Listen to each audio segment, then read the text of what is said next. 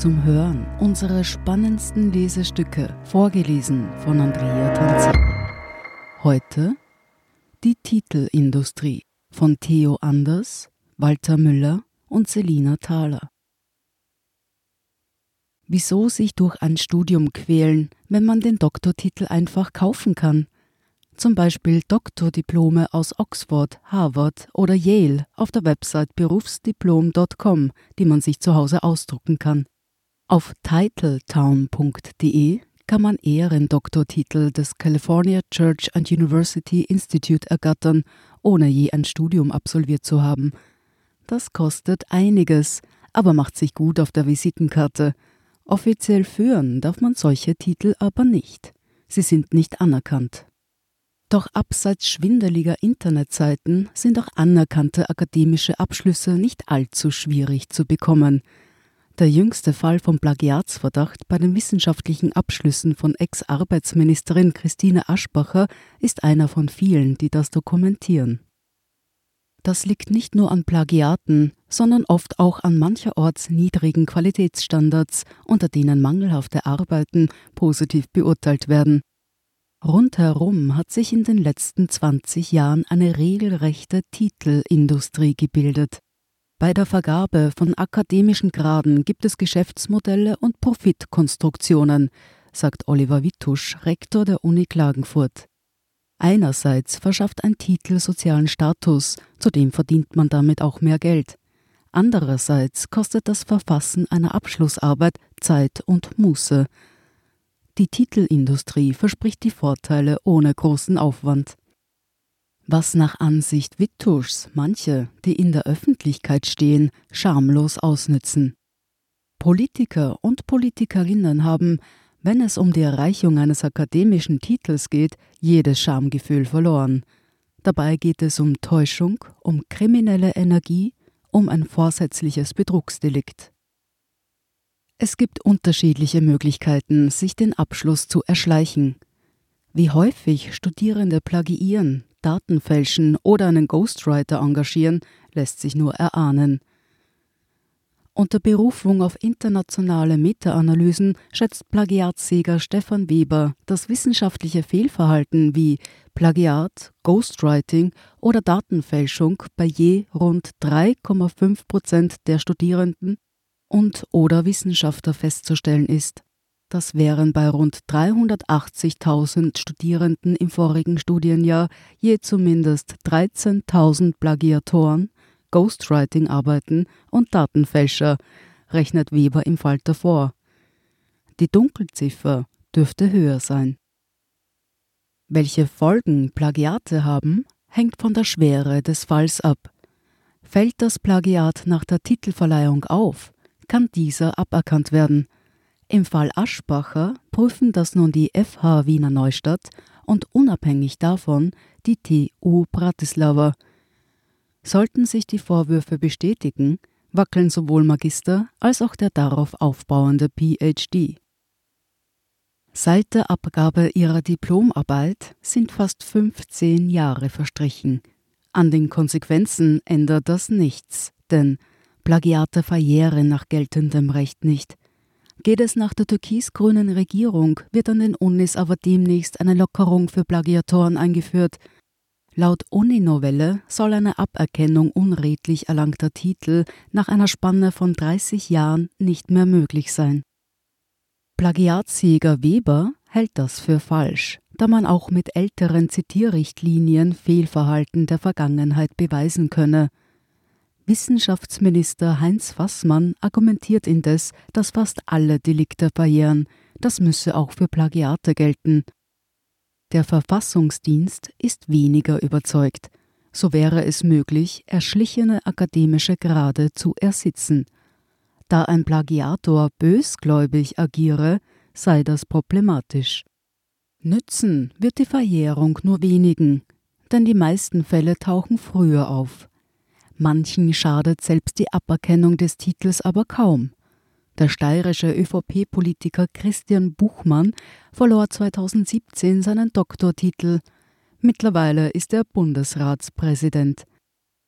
Österreichweite Zahlen zur Aberkennung gibt es nicht. An der Uni Wien wurden in den vergangenen 15 Jahren 50 Verfahren eingeleitet. In 26 Fällen kam es zum Titelverlust. Sie hören die Titelindustrie. Nach dieser Werbeunterbrechung geht es gleich weiter. Guten Tag, mein Name ist Oskar Bonner. Wenn man in stürmischen Zeiten ein wenig ins Wanken gerät, den eigenen Weg aus den Augen und die Orientierung verliert, dann ist es sehr hilfreich, wenn man etwas hat, woran man sich anhalten kann. Der Standard, der Haltung gewidmet. Jetzt gratis testen auf Abo der Standard.at. Wir sind zurück mit Die Titelindustrie. Dieselben Rechtsfolgen gelten für jene, die sich die Abschlussarbeit von einem Ghostwriter schreiben lassen. Das hat seinen Preis. So verlangt eine der größten Ghostwriting-Agenturen im deutschsprachigen Raum, Eckert Wright, pro Seite 89 Euro. Laut deren Preisrechner kosten 50 Seiten je nach Fach, Qualität der Arbeit und Forschungsmethode zwischen 4.500 und 6.300 Euro. Bei der Ghostwriter Agentur Österreich erhält man bereits ab 2990 Euro eine 50-seitige Bachelorarbeit. Selbstständige Ghostwriter bieten ihre Dienste auf schwarzen Brettern feil. Sie alle werben damit, bei der wissenschaftlichen Arbeit zu unterstützen, nur eine Vorlage für die wissenschaftliche Arbeit zu schreiben.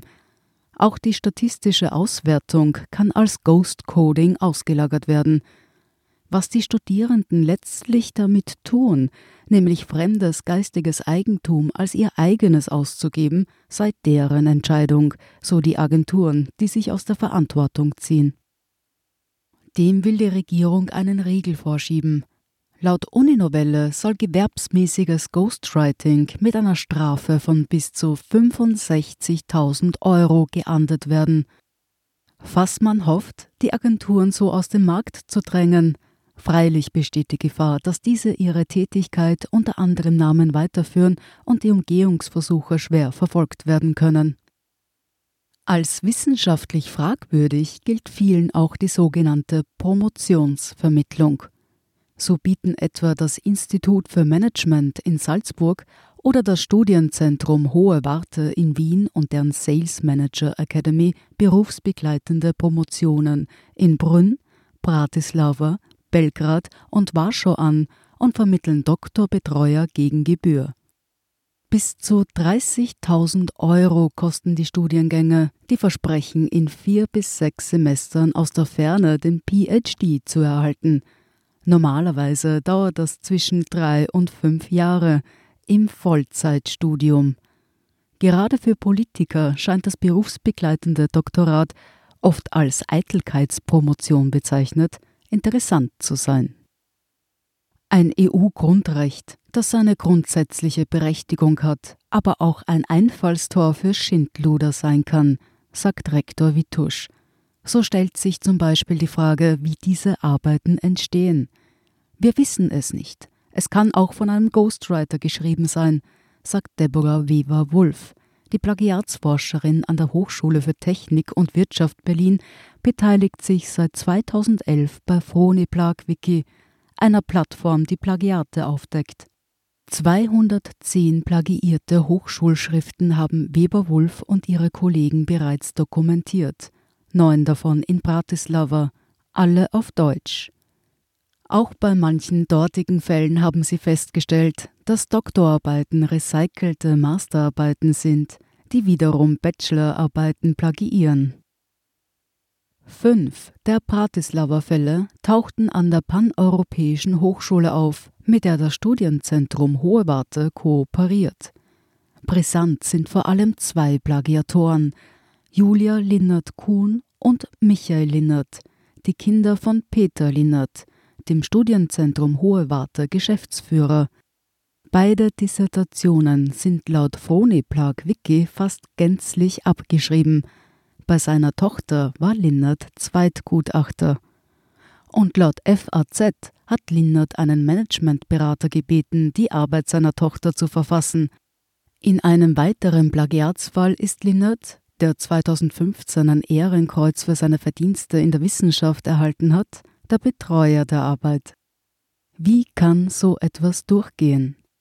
Ich vermute, wenn alle Beteiligten etwas davon haben, wird die Arbeit nicht so genau geprüft, sagt Weber Wolf.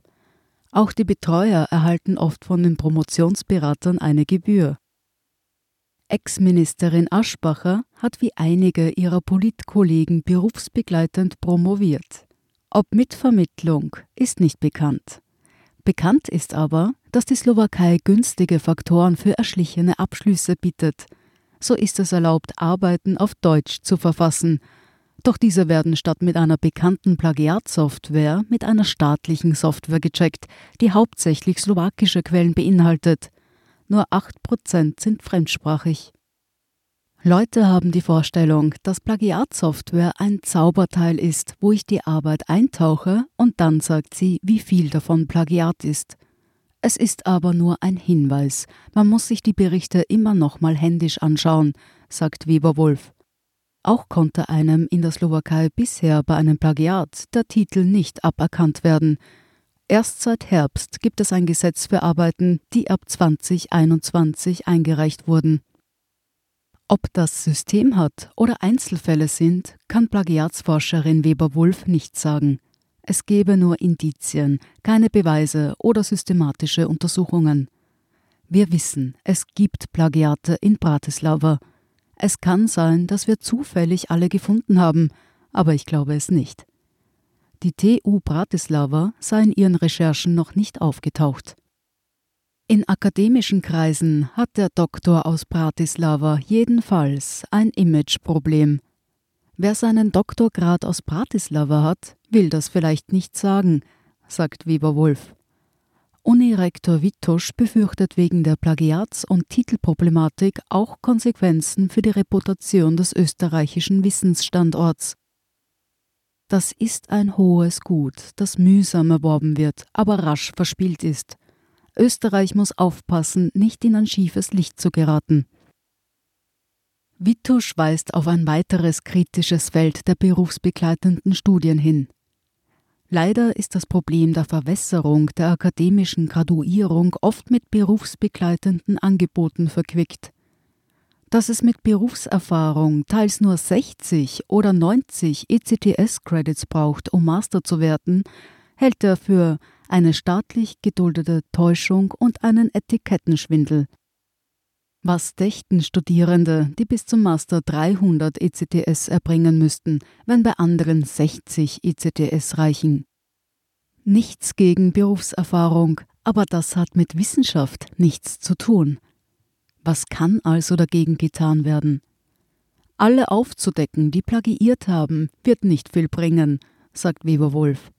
Man müsse sensibilisieren, was gute wissenschaftliche Praxis ist und wie man Plagiate vermeidet, statt sie unter den Teppich zu kehren. Sie hörten Die Titelindustrie von Theo Anders, Walter Müller, Selina Thaler. Ich bin Andrea Tanzer, das ist der Standard zum Hören. Um keine Folge zu verpassen, abonnieren Sie uns bei Apple Podcasts oder Spotify. Wenn Ihnen unsere Lesestücke gefallen, freuen wir uns über eine 5-Sterne-Bewertung. Bis zum nächsten Mal.